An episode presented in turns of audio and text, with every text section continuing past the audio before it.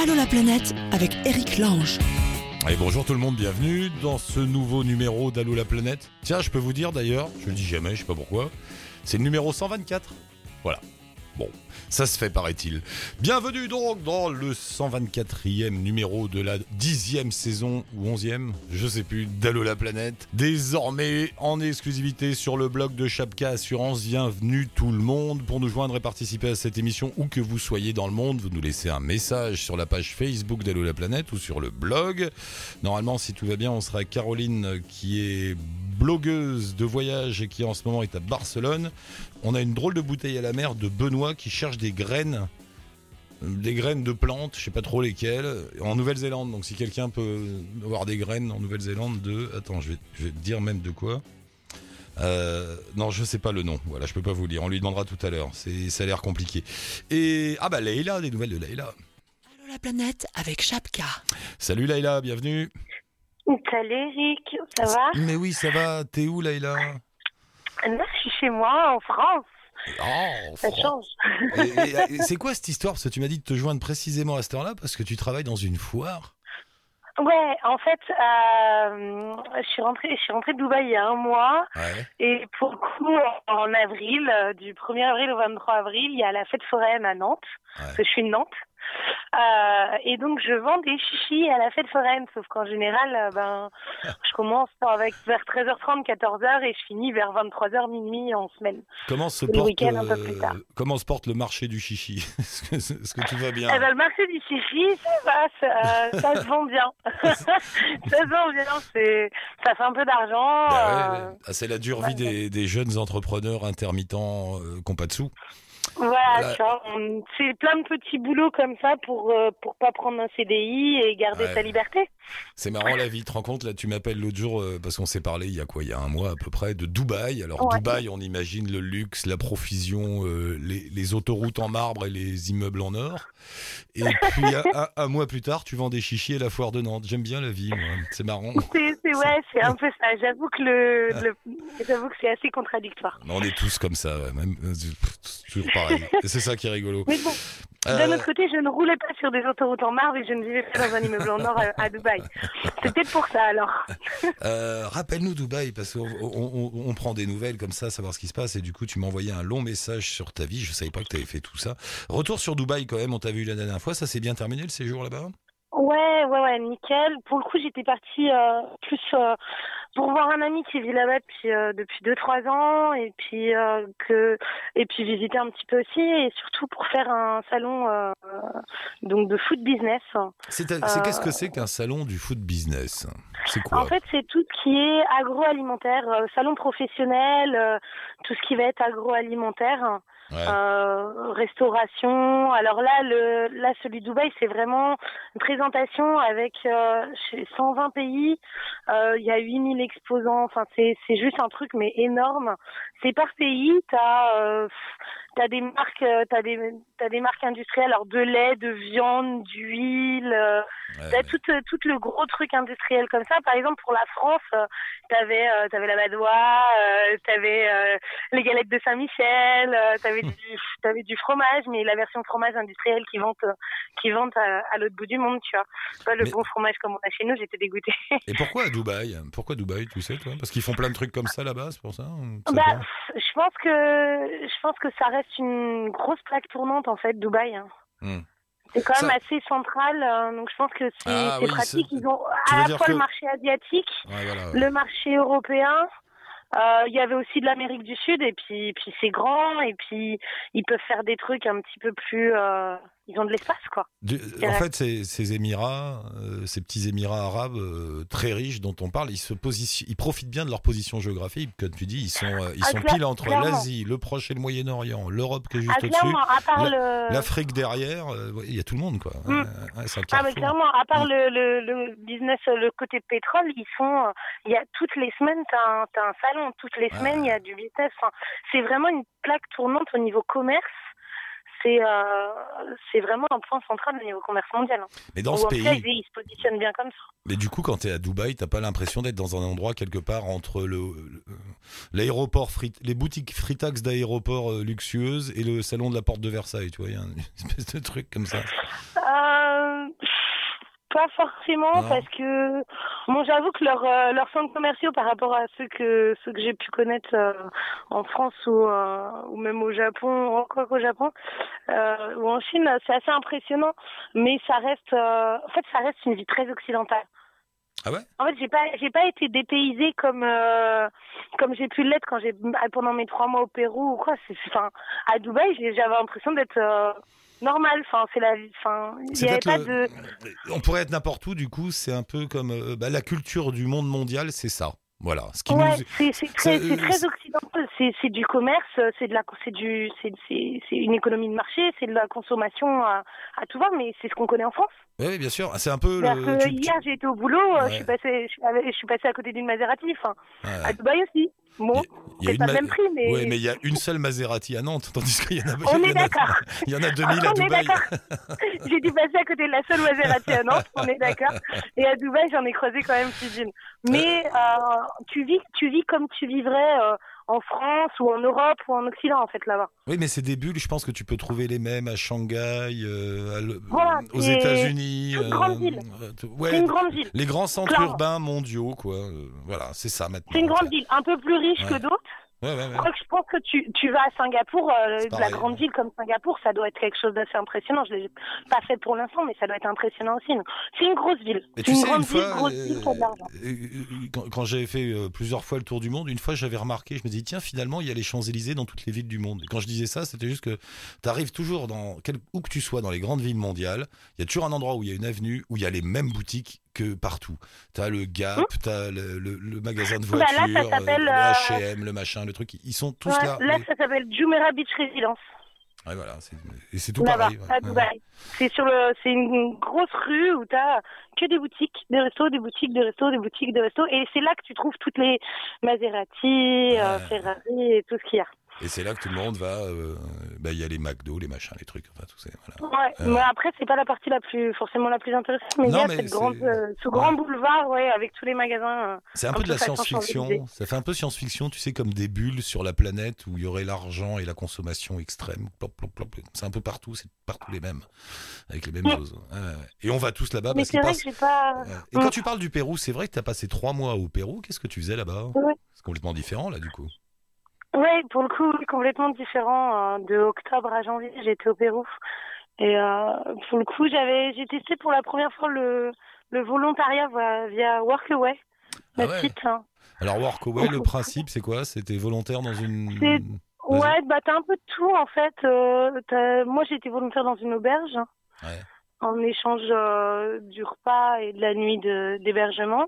Après, t'as, euh, tu peux être aussi volontaire euh, dans des fermes, tu peux être aussi volontaire chez l'habitant. Euh, j'ai failli, j'ai failli parce que ça a un peu avorté, euh, ça s'est un peu mal passé, euh, être volontaire dans, pour un guide de montagne euh, pour euh, faire de la traduction de ce site internet. euh, à Waras, mais finalement ça ça s'est pas fait. Donc euh, donc il y a un peu de tout sur le site. Donc après, euh, ça n'a pas forcément été évident. J'ai eu une ou deux réponses euh, sur les dizaines que j'avais pu envoyer. Donc après, euh, Mais c'était intéressant alors, faire du Workaway là-bas au- c'est- au Pérou, ouais, bah, ouais. pour moi c'était intéressant. Pour le coup, euh, j'ai adoré. J'étais dans un petit village de de surfeurs qui s'appelle Huanchaco euh, sur la côte euh, au nord de Lima, euh, à côté de Trujillo. Ouais. Et c'était vraiment, enfin, c'était mon coup de cœur du voyage. J'y suis même retournée une deuxième fois sans, sans volontariat pour y repasser encore, pour y passer le nouvel an et encore trois semaines. Enfin, sur trois mois de voyage, j'ai passé un mois dans ce petit village. Parce que oui, euh, on ne le dit pas souvent, mais le Pérou est un spot à surfeurs. Et ouais, il y a un endroit là-bas. C'est comment? C'est beau? C'est cocotier plage dorée? Ça ressemble à quoi? Non, non, Non. non, c'est euh, c'est plage polluée et pas de cocotiers. Sympa. C'est euh, c'est-à-dire que les- il y a une énorme pollution, euh, en tout cas sur euh, la- sur c'est assez impressionnant. il y a beaucoup de pollution, donc l'eau elle est complètement polluée. Après, les vagues sont sympas. Moi, je suis euh, débutante surfeuse, donc euh, j'en ai pas fait beaucoup, mais c'était c'était très sympa. Mais, mais, mais- et euh, pourtant, tu as trouvé ça sympa et tu y es retourné. Alors, qu'est-ce qu'il y a de plus Ouais, sympa que la pollution? c'est c'est l'ambiance. Ouais. C'est l'ambiance de cette petite ville qui était juste, euh, juste incroyable en fait. J'avais l'impression d'être chez moi. Ah ouais? Je me suis sentie a- chez moi et Il y en avait plein des comme toi, non? Des- Qui venaient de droite, à, Ouais, de ouais, droite gauche. euh. Ouais, il y en a, il y en avait plein et on s'est tous un peu retrouvés. Et quand je suis retournée la deuxième fois, euh, j'ai fait ah mais t'es revenu toi aussi, ah mais toi aussi. Enfin, tout le monde revient quoi. C'est marrant. C'est. Vraiment la petite ville sympa où tu te prends des habitudes. Euh, J'allais faire mon marché, je savais à qui acheter euh, mes tomates, mes trucs, mes machins. Ah, c'est chouette. Je- ça. Et tu, loues, tu vis dans. Il y a quoi? Il y a- il y, a des backpackers, des, des backpacks euh, Ouais, il y a un peu tout. Euh, bah, moi, l'auberge que j'étais, c'était une auberge vraiment calme. Après, t'as les auberges festives avec les activités tous les jours. Euh, mais moi, j'étais plus sur l'auberge calme. Et puis, t'as un peu tout. T'as des gens qui viennent juste avec euh, un sac, une planche de surf, qui passent une semaine et qui vont sur un autre spot après. Ouais, T'as ceux qui passent euh, deux jours entre en- juste en attendant pour pas se, pour pas être que à Tokyo et puis aller à Waras après ou aller ou aller plus au nord ou euh, J'aime bien ces trucs-là. Tu sais, c'est comme quoi. si il y, a- il y a quand même des gens, ils sont assez nombreux, qui vivent en dehors de notre système à nous. Parce que quand tu écoutes les discours là aujourd'hui, oui, il va falloir, tu sais, les discours politiques ou autres, le monde est en crise, il va falloir travailler plus, gagner moins d'argent, se serrer la ceinture et tout. Et puis t'as toute une bande de gars qui disent non mais attends, nous on va aller faire du surf au Pérou, on va se retrouver là-bas, on va acheter des tomates, après on ira ailleurs. T'as pas, c'est un peu à côté du monde, non, de faire, de vivre comme ça? ben un peu ouais. Enfin non, mais c'est- après c'est un autre monde. C'est un, choix. Après, euh, moi, je sais que la, la hantise de, enfin, ma mère me l'a beaucoup, beaucoup dit quand j'ai, quand j'ai décidé l'année, l'année dernière de repartir en voyage, Mm. que finalement, non, j'allais pas signer le CDI qu'on me proposait, euh, parce que finalement, j'aurais pas de mal à signer un CDI si j'en voulais un. Euh, elle m'a dit oui, mais tu vas vivre une vie de précarité, tu auras pas d'argent, tu auras jamais de chez toi. Et en fait, je lui ai dit, mais je préfère ça et être heureuse et vivre la vie que j'ai envie de vivre que que de signer un CDI, de m'enfermer dans un truc et de de perdre ma liberté et de d'être malheureuse. Enfin, à un moment donné, je sais pas à quoi ça sert de vivre. Je sais pas Mais ça pour peut être un marcher. minimum. euh, Ça peut marcher. hein. Moi, ça fait Ouais. 30 ans, ça fait 30 ans que je suis en CDD. Donc tu vois. Et, et ça tient. Et puis- Bon, et alors. puis, euh, attends, euh, C'est pas un jugement, c'est pas un jugement. J'ai des amis qui Ah sont qui ont une maison, des, amis, une- des enfants, une voiture, qui sont tout à fait heureux. C'est ce qu'il leur faut. Ils- Ah non, c'est Voilà, pas un jugement, mais je te dis que ça marche. Même, j'ai même Mais, fait euh, des enfants. J'ai même fait des enfants dans tout ce souk. Bon. euh, Ah, ça aussi, ça marche. Ouais, ouais, ça marche. Je peux faire des gosses. Après, faut les habituer à vivre dans une certaine. Alors, pas précarité parce que tu gagnes des sous, mais dans, dans un au, au- au pied de l'abîme, comme me disait un copain. En fait, faut s'habituer à vivre juste au bord de l'abîme tout le temps, et puis leur dire euh, bon alors pour les vacances, on verra, euh, on verra aux vacances, parce que là je sais pas. Tu vois, tu là, je vois tous leurs petits copains et tout sont tous déjà en train de prévoir les vacances. Moi je dis bon, on verra en juin, je sais pas les contrats. Voilà. Après, je pense que c'est voilà. une Euh, vie différente, mais c'est un, ouais. c'est un choix. Il y a moyen de s'y. Un poil stressant, hein, je te préviens, un poil stressant par moment. c'est pas grave. Bon, après, pour, pour le moment, j'ai. Je suis une grande enfant, donc déjà m'occuper de moi-même, Oui, voilà. euh, ça me suffit. j'ai pas, pas prévu.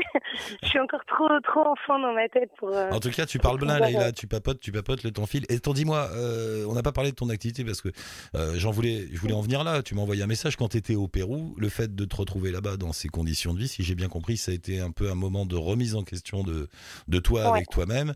Et c'est ça qui t'a poussé à lancer une acti- à tenter une activité euh, toute seule. Voilà, euh, parce que à la base, j'étais, euh, j'étais responsable de communication euh, Ouais. avant, en 2000 jusqu'en 2013, avant que je plaque tout. Euh, et en fait, euh, pour le coup, ouais, quand j'ai, quand je suis arrivée au Pérou, je, au départ, je me disais, tiens, euh, l'année dernière, je me sentais pas bien, je me suis dit, tiens, il faut que je voyage. C'est parce que je suis revenue, ça fait deux ans que je suis revenue et qu'il faut que je voyage, ça me manque. Et arrivé au Pérou, à l'autre bout du monde, je me suis rendu compte que c'était pas le voyage qui me manquait, que c'était juste une, il manquait un truc dans ma vie et je pense que c'était plus euh, finalement après réflexion c'était ma le côté professionnel. Donc comme j'avais euh, toujours eu le, le projet de lier euh, ma passion pour la cuisine avec mon métier de communication je me suis dit ben c'est que c'est le moment. Si si ça va pas c'est que c'est le moment. Et donc euh, vas-y on se lance.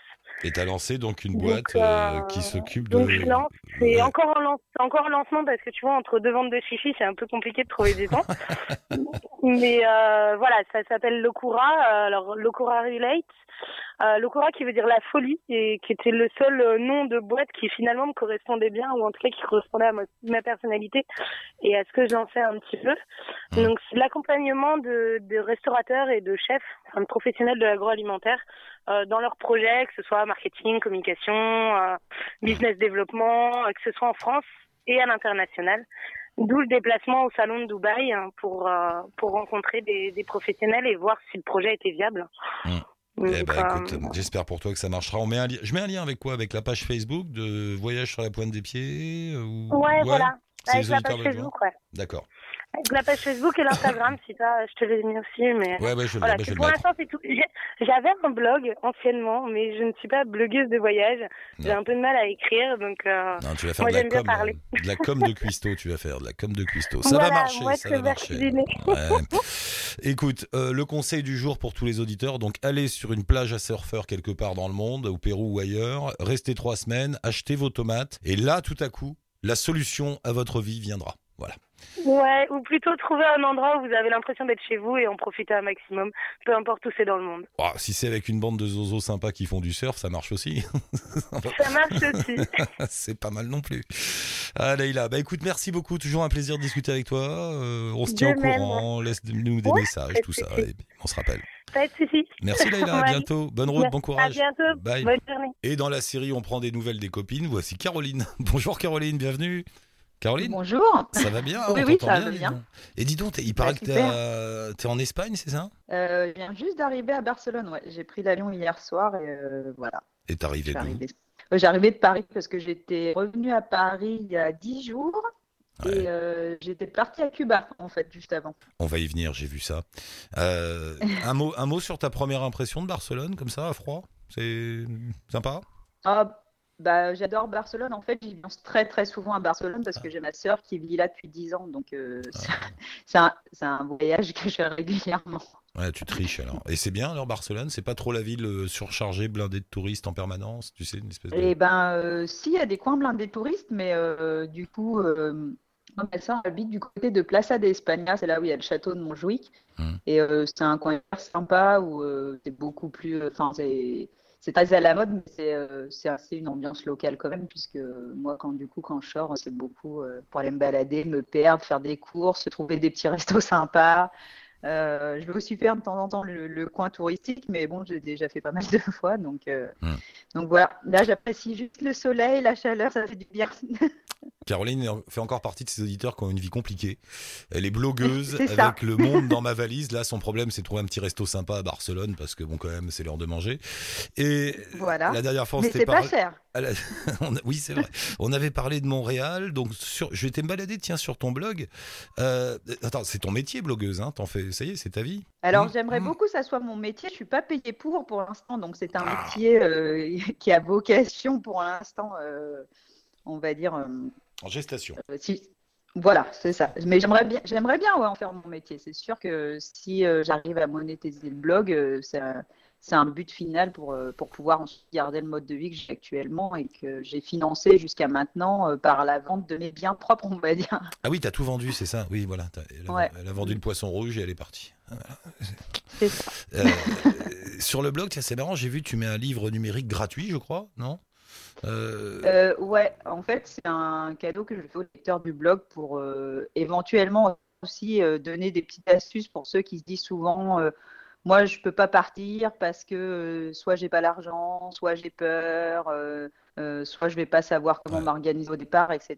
Donc en fait, c'est un là, c'est un petit peu un prémisse, c'est c'est une vingtaine de pages en fait qu'on peut télécharger gratuitement euh, ça pour avoir déjà quelques idées pour s'organiser au départ. ça s'appelle Sauf qui peut et les trois clés pour partir sans attendre. Une des trois clés, s'il te plaît, comme ça, juste. Une des trois. Bah, une des trois clés, euh, je dirais qu'il n'y a pas de mystère, il faut euh, faire des choix. Ah ouais, ouais. Et C'est faire des choix et donc euh, bah, commencer par économiser pour investir dans ce qu'on veut. Ouais. Et puis après, euh, le plus important, c'est quand même de se lancer. hein, parce que plus on passe de temps à réfléchir, moins on fait les choses. Euh, mettre un pied devant l'autre, ça permet d'avancer vers son but, quel que soit le but. Donc, euh, Est-ce que cette histoire de pouvoir partir comme on veut, comme chercher la liberté, tout ça, finalement, c'est quand même réservé à des jeunes en bonne santé sans enfants? Je sais pas si c'est réservé parce qu'en fait, à force de voyager, euh, moi, je croise aussi des gens de toute génération. Ouais. J'ai rencontré même, euh, par exemple, des femmes qui étaient en retraite, qui voyageaient seules à plus de 60 ans. Là, à Cuba, justement, j'ai rencontré une dame qui avait environ 70 ans, qui voyageait toute seule depuis trois mois. Hmm. donc, qui, bah, par exemple, elle a parcouru le monde un petit peu aussi toute sa vie. Elle était partie notamment avec sa fille de 6 ans traverser l'Afrique en camion. Bon, il y a déjà une vingtaine d'années, mais je veux dire, quoi, il n'y avait pas les télécommunications comme aujourd'hui, il n'y a pas la facilité, il n'y avait pas la facilité qu'on a de voyager aujourd'hui, parce qu'aujourd'hui, quand même, voyager, euh, ça, ça, reste quand même assez facile. Et puis surtout, euh, le terrain de jeu est plus grand. Euh, on ne se rend pas compte à quel point, depuis il y a quoi Il y a encore 20-25 ans, tu te rends compte, tu pouvais pas aller en Europe de l'Est, tu pouvais pas aller en Russie, tu pouvais pas aller en Chine, tu pouvais pas aller au Laos, tu pouvais aller au Cambodge, au Vietnam. Je te parle pas des dictatures CIA sud-américaines, des problèmes avec les FARC et tutti quanti. Non, le... alors il y a des zones, bien sûr, mais, mais le, le c'est beaucoup plus facile, comme tu dis. On peut aller partout, partout, c'est fou. Quoi. Ah bah, Aujourd'hui, on peut quasiment aller partout. D'ailleurs, même en Corée du Nord, on peut demander un visa pour y aller. On peut accéder partout et on a cette chance-là parce qu'aussi, on a des passeports qui vont bien. Parce que parce qu'on est, on est, moi, on est, on est privilégié, hein. Ah on est savoir aussi. Donc, euh, ne pas, pour moi, ne pas s'en servir, c'est, euh, euh, je sais pas, c'est ne pas profiter de la chance qu'on a non plus. Après, évidemment, il faut aimer les voyages, mais moi, quand je suis allée au Népal et que j'ai vécu, j'ai vécu dans une famille, une un peu, un peu plus de 15 jours. Et en fait, j'allais à l'école avec le, papa qui était euh, enseignant. Mm. Et euh, donc lui il voulait aller en France. Donc c'était une famille qui avait déjà, qui était dans une caste assez élevée au Népal, mais qui n'était pas forcément riche. Ils habitaient en campagne, etc.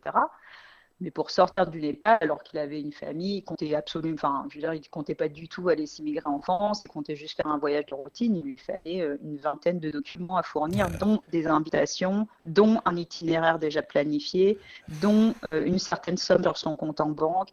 Euh, Juste pour une lettre de motivation, lettre de motivation pour son voyage, pour un voyage touristique. Hein. mais tu sais, moi, une fois, j'ai bah, un moment dans ma vie, je sans aller jusqu'au Népal, je travaillais au Maroc, je travaillais un an là-bas avec des Marocains. Euh, bah, tous, le problème, c'était d'avoir un passeport. Hein. Moi, j'étais là, je me disais, bah, tu vas à la préfecture, tu le demandes? non, non, ça marche pas comme ça. Et même si tu l'as, après, il faut avoir le visa pour arriver en Europe. Et quand tu es marocain, c'est pas évident. C'est même très difficile. Exactement. Et, tout à coup, euh, aussi. ces réalités te frappent comme ça quand tout à coup tu dis, ah ouais. Exactement. Moi, ça m'avait vraiment choqué. J'étais même un peu gênée parce qu'il m'expliquait donc que ça faisait six mois qu'il préparait son voyage en France avec une personne pour le sponsoriser, tout ça. et puis euh, qu'il avait rassemblé toutes les pièces et puis on relisait sa lettre de motivation ensemble. Et il me disait mais tu sais, je vais envoyer mon dossier et puis si ça se trouve à l'ambassade ils vont me refuser le, le tampon pour partir. Et euh, dans la même soirée, moi, j'étais en train de remplir sur Internet euh, mon petit formulaire pour avoir mon ESTA pour rentrer en Australie. Et j'ai eu ma réponse en quelques heures. C'est terrible. Et euh, je me disais, mais c'est vraiment injuste. Mais t'imagines, t'imagines C'est un lutte qu'on a. T'imagines le monde, la tête qu'aurait le monde si tout le monde pouvait voyager aussi facilement que nous. Mais franchement, je sais pas, ce serait un monde de dingue, quoi. Ce serait assez étonnant. Bah, justement, en allant aussi, moi je trouve que c'est ce que j'aime aussi dans le voyage. Bon, euh, je trouve ça très injuste parce que j'ai vraiment un, quelque chose de fort avec la justice. Mais euh, c'est vrai qu'en allant là-bas, et c'est pas pour aller, euh, pour aller, on se rend compte. Moi, c'est des choses que je me rendais pas toujours compte. Là, je veux dire, je l'ai touché du doigt, par exemple, dans d'anecdotes comme ça. Et c'est vrai que vraiment, on se rend compte que malgré des fois les vies, chacun a ses problèmes dans sa vie, etc. Mais on, on a quand même une forme de privilège par rapport à l'accès dans le monde, même si en effet tout le monde, je vais pas dire c'est pas pour autant que tout le monde est riche et tout le monde peut voyager tout le temps. Je suis bien consciente de tout ça, mais pour autant, faut se rendre compte qu'on a quand même des possibilités que certaines personnes n'ont pas. Parce que quoi qu'il en soit, après on peut, nous on a la possibilité de mettre des choses en place. On a la possibilité de gagner plus d'argent si on veut en gagner plus. On a la possibilité d'économiser. On a la possibilité d'avoir ce, passeport, comme tu dis, mmh. euh, qui est un, un, passeport qui nous permet de voyager partout où on a envie. Et, euh, c'est important de rappeler ces choses-là, hein, qu'on prenne conscience un peu. Je dis, je dis pas qu'il faut se flageller ni quoi que ce soit, hein, mais il, faut, il faut avoir conscience de, de ça, c'est important. Un mot sur Cuba, dis donc, puisque tu reviens de Cuba, tu étais à Cuba. Euh, alors, alors c'est le cliché, euh, tout va bien là-bas? C'est en train de changer, là-bas. pour le coup, là-bas, c'est en train de changer. Euh, alors, moi, j'étais jamais allée à Cuba, donc évidemment, c'est en train de changer. je suis arrivée, j'ai vu seulement l'état des lieux, on va dire. Mmh. Euh, par contre, j'ai rencontré bah, des gens notamment qui étaient venus plusieurs fois. Euh, et puis j'ai pas mal discuté aussi avec les Cubains. Alors effectivement, je pense que c'est en train de changer. Euh, dans le sens où bah, ça s'ouvre évidemment de façon énorme au tourisme. Mmh. Après, moi, honnêtement, j'ai été surprise de plein, plein de choses. je m'attendais c'est vrai que j'avais un petit peu en tête l'image carte postale de Cuba, euh, la, magie de, de, la musique, euh, l'ambiance, euh, la chaleur, tout ça.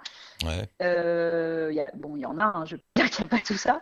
Mais après, moi, j'ai aussi déchanté. Hein. J'ai déchanté parce que j'ai trouvé ça très, très beau. Après, effectivement, le régime politique est très particulier. Et moi, je n'étais pas préparée à, bah à, ces vérités-là, quoi. C'est pas non plus complètement changé. Je veux dire, ça reste un. Ça reste une dictature. Hein, euh, Ça reste une dictature avec un État euh, qui euh, prend 90% de ce que gagnent les gens, avec des gens qui ont donc un salaire aligné les uns avec les autres. comme le médecin qui va gagner ses 15 dollars par mois. Donc, ce qui fait qu'en ce moment, ils ont, à mon avis, ils vont arriver quand même à un problème économique assez rapide. C'est que tous les gens qui actuellement sont euh, enseignants, travaillent à l'hôpital, sont médecins, euh, toutes ces, professions en fait qui sont attachées pour l'instant au gouvernement, même euh, les médecins, mmh. et qui sont payés par le gouvernement, voient l'Eldorado en ouvrant une chambre d'hôte dans leur maison parce qu'en une nuit, ils gagnent ce qu'ils gagnent en un mois. Quoi.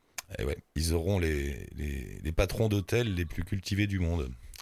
C'est ça. non, mais il y a un, moi, un Cubain qui m'avait dit un peu dramatique. Il y a un Cubain qui m'avait dit, ça de façon euh, rigolote, mais pas trop, enfin bien cynique en parlant de son pays. Il me dit oui, on a l'éducation gratuite, on a plein de diplômés, résultat des courses, on a les prostituées les plus diplômées de la planète. Et ben moi, c'est un petit peu ce que. Bah oui, mais moi, c'est vraiment l'image que ça m'a envoyé. Et j'ai discuté notamment aussi avec des Cubains parce qu'on m'a dit Ah, mais peut-être que tu as un retour mitigé parce que tu parles pas espagnol. Alors oui, je parlais espagnol et oui, je vais discuter avec les gens parce que je suis curieuse, mais euh, justement, euh, bah, j'ai eu des gens qui m'ont dit euh, Bien sûr que. quand on les voit, ils sont toujours enjoués, souriants, etc. Mais ça, c'est un, état d'esprit parce que de toute façon, à un moment donné, on a une condition et puis on ne peut pas toujours aller, aller contre.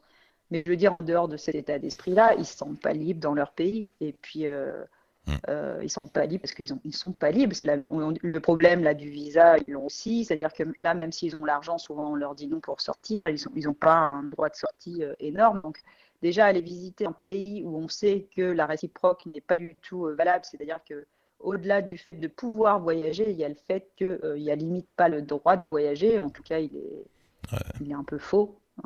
Mais dans pas mal de pays, euh, je pense à l'Asie, là, tu vois, on n'en parle plus, mais c'est toujours pareil en Chine, au Vietnam, au Cambodge. Il y a toujours un parti euh, unique qui tient le pouvoir et qui, sert bien la vie. Si on traverse tout ça, nous, comme ça, ça s'est ouvert au tourisme, bien sûr, mais ils ont toujours des vies compliquées. Hein. On l'oublie. Donc c'est vrai que moi, je, c'est le discours. Euh, ah, ils sont gentils, c'est beau. Oui, je veux bien. Ils sont, bien sûr, ils sont gentils. Il y a des gens gentils partout. Il y a des, il y a des gens qui sont moins sympas partout aussi. Enfin, je veux dire, moi, j'aime pas du tout ces généralités un peu rétrécies comme ça. Et je veux dire, enfin, moi, ce que j'ai découvert à Cuba, c'est quand même une réalité d'un monde qui est vraiment différent du mien. Pas pour autant que ça veut dire que j'aime pas tout ce différent de, de là d'où je viens. Mais en tout cas, moi, ce qui m'a, ce qui m'a fait mal, c'est le manque de liberté, le manque de liberté, le manque de choix. Euh, tout est prédestiné presque.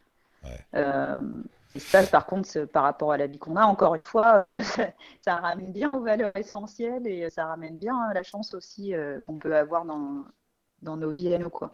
Et c'est vrai que euh, voyager à Cuba, euh, mm. évidemment, bon, bah, avec son budget touriste qui n'est pas forcément le même qu'une personne vivant sur place, hein, ça j'en ai bien conscience. Mais il y a quand même des écarts qui sont énormes parce qu'il y a la monnaie du touriste qui est alignée sur le dollar américain puis la monnaie euh, locale, hein, le pesos cubain pour les Cubains. Donc déjà, on n'a pas la même monnaie. Et puis, euh, du coup, euh, c'est vrai que ça fausse tout de suite la partie. On n'a pas accès, par exemple, les Cubains, il y a une station de bus à La Havane pour les Cubains. Et moi, je suis allée à cette station de bus-là parce que j'ai demandé à un chauffeur de taxi qui me conduise à la, station de bus. Il m'a conduit là. Et la, fille me dit au guichet, bah non, je ne peux pas te vendre de billets, je peux pas te vendre de billets, tu dois aller à la station de bus pour les touristes voilà, c'est donc un autre réseau. Euh, alors pour euh, terminer sur une note d'optimisme, souvent ce qui se passe dans ces cas-là, c'est que là on arrive à la, c'est pareil en Asie du Sud-Est ou dans d'autres pays, on est dans la période de transition où ils ouvrent, ils ouvrent les frontières, ils laissent entrer des touristes, donc ils laissent aussi entrer des biens de consommation, des habitudes, Internet, euh, etc. Donc peut-être et sans doute qu'il y a un mouvement irréversible dans tout ça. Et bon, voilà. Bah, j'espère aussi que ça va arriver à Cuba. Je pense que les Cubains l'attendent aussi avec impatience. Pour l'instant, bah, il y a Internet, mais c'est pareil de façon très contrôlée. Puis moi, j'ai vu les magasins qui étaient euh, tous euh, vides, en fait, comme s'il y avait encore l'embargo. Après, par contre, ils ont tous des téléphones portables, donc y a quand même un. Non, non, il y a, y a y a C'est le début. hein. C'est c'est le début de quelque chose. C'est le début d'un nouveau monde là, Ouais. auquel nous assistons. Mais c'est vrai que je serais Ouais. curieuse de voir dans 10 ans. Ouais, Dans ouais, 10 moi aussi. euh, euh, On verra. L'ampleur que ça a pris. Puis je, je leur souhaite surtout de pouvoir aussi euh, euh, voyager comme nous on peut se le permettre parce que notamment j'ai rencontré un Coco qui était donc un, un Cubain qui avait une amie norvégienne depuis plusieurs années et vraiment su- super, euh, en effet super sympa, qui m'a fait beaucoup rire, etc. Et lui, son rêve, c'était euh, d'aller en Suisse et de voir la neige. Donc euh, voilà, je lui souhaite un jour d'aller en Suisse et de Mais voir la neige. mais il y a de l'espoir. Je vais terminer avec ça. Je me souviens, la première fois que j'étais en Inde, c'était dans les années 80. Autant te dire qu'à l'époque, l'image de l'Inde, c'était un grand bidonville avec euh, Mère Teresa au-dessus. Et, et tu croyais, c'est pas d'Indien. Et le jour où j'ai vu un touriste indien à Paris donner la pièce à un clochard, c'est vrai, hein, un clodo parisien dans le métro, je me dis, ah ça y est, le monde change, ils arrivent. C'est parti. Vrai, et tu as tout à fait raison. et- et ça y est, maintenant, les touristes indiens, on est habitués, les touristes brésiliens, on est habitués. Il n'y en avait pas avant. Enfin, il y a un tas de nationalités comme ça qui commencent à débarquer. Alors, ça reste des, des franges de leur population assez petites. Enfin, c'est une, une élite qui voyage. Mais c'est le début, c'est le début, c'est parti. Quoi. C'est Non, mais tu as tout à fait raison. Et puis je pense que c'est ça qu'on peut aussi souhaiter à Cuba. Moi, je suis pas contre du tout le changement. Au contraire, je veux dire, euh, de Bah, de toute façon, façon, euh, peut pas être on est tous hein. pareils. Je- je- non, on est, puis on est tous pareils. On Ouais, peut pas demander, sous prétexte de préserver un, un, patri- un patrimoine et une authenticité, euh, de demander à des gens de vivre de façon plus dure que celle que nous on vit. Rester Donc, pauvre, euh, c'est mieux pour les photos. c'est plus exotique. c'est pour, pour mon. C'est ça, je- pour mon Facebook. a cinq minutes.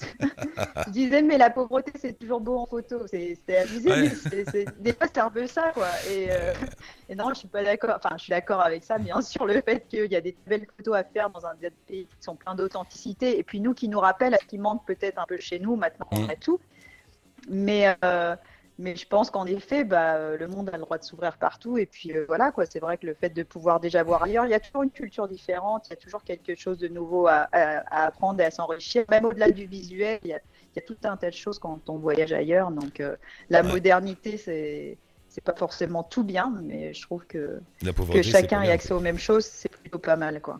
Oh, c'est quelle, quelle belle parole pleine de sagesse sur laquelle nous allons nous arrêter, Caroline. Merci beaucoup. Ouais, bah, merci, Je merci. vous remercie beaucoup Sympa de m'avoir appelé. Bah, sympa de discuter. à bientôt. Et bah oui, à bientôt, je compte sur toi. Le monde dans ma valise.com, c'est le blog de Caroline. On met le lien sur le blog d'Allo la planète, bien sûr. Merci beaucoup, Ouais. Caroline. À bientôt. Au revoir. Ah bah, on papote, on papote et le temps passe. Ben on y va. On recommence très vite. À très bientôt dans Allo la planète pour nous joindre la page Facebook et le blog. Ciao, touti bonne route.